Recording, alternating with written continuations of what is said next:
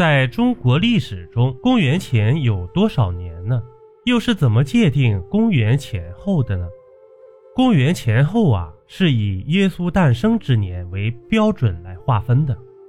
在耶稣诞生之前称为公元前，在耶稣诞生之年以后称为公元。公元又称公历纪年，是源自于西方社会的一种纪年方法，也称为基督纪年。最初是由意大利医生兼哲学家阿洛伊修斯·利利乌斯对儒略历加以改革而制成的一种历法。一五八二年，时任罗马教皇的格列高利十三世予以批准颁行。这种纪年方法是依据耶稣的诞生作为纪年的开始。耶稣诞生之前的日子被称为主前，耶稣诞生之后的日子被称为主的年份。当时这种纪年法确立以后，只在欧洲很少几个国家之间采用。后来随着国与国之间交往逐渐密切，到了十四世纪，这一概念在西方国家有了很大程度的普及。并且成为一种认识主流。根据公元纪年和中国历史纪年对照换算，公元元年是我国西汉末年时期，所以西汉及西汉以前的历史年代为公元前的年代，东汉及东汉以后的历史年代为公元后的年代。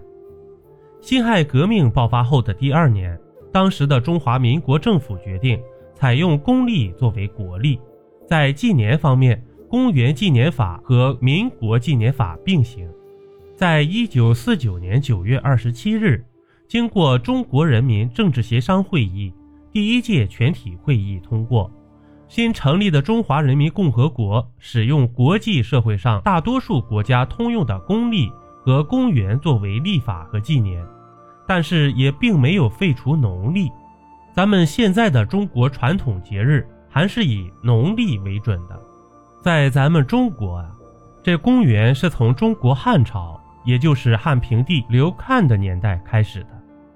这元始元年，也就是西汉最后一位皇帝汉平帝在位的时候，公元元年是中国汉平帝元始元年，属西汉，以传说中耶稣诞生的那一年作为元年的纪年法。此前一年则称为公元前一年，公元呢没有零这一年，每十年被称作一个年代，例如二几年为二十年代，九几年为九十年代等等。但每百年的前二十年一般不称年代，而称某世纪初。每百年被称作一个世纪，但一世纪和公元前一世纪为九十九年。即公元元年到九十九年为一世纪，一百年到一百九十九年为二世纪，公元前九十九年到前一年为公元前一世纪等等。那么中国公元前有多少年呢？公元前一共有三千九百一十年。目前呢，中国古代史的起点是夏朝，即公元前二零七年。那比夏朝还早的朝代还有没有呢？这就有待于中国的史学家们的努力了。到一八四零年鸦片战争，总共有两千零七十年加一千八百四十年，等于三千九百一十年。夏朝约公元前二零二九年到约公元前一五五九年，共计四百七十一年。商朝约公元前一五五九年到约公元前一零四六年。共计四百三十八年，周朝约公元前一零四六年到公元前二五六年，分为西周、东周，东周又分为春秋战国，共计八百六十七年。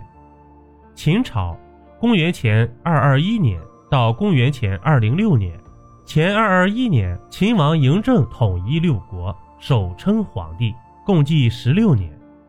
好了，本集播完。启幕高峰无时或是，感谢您的订阅、评论和关注，咱们下期见。订阅关注不迷路，中国历史趣闻录。感谢收听，下集更精彩，咱们下集不见不散。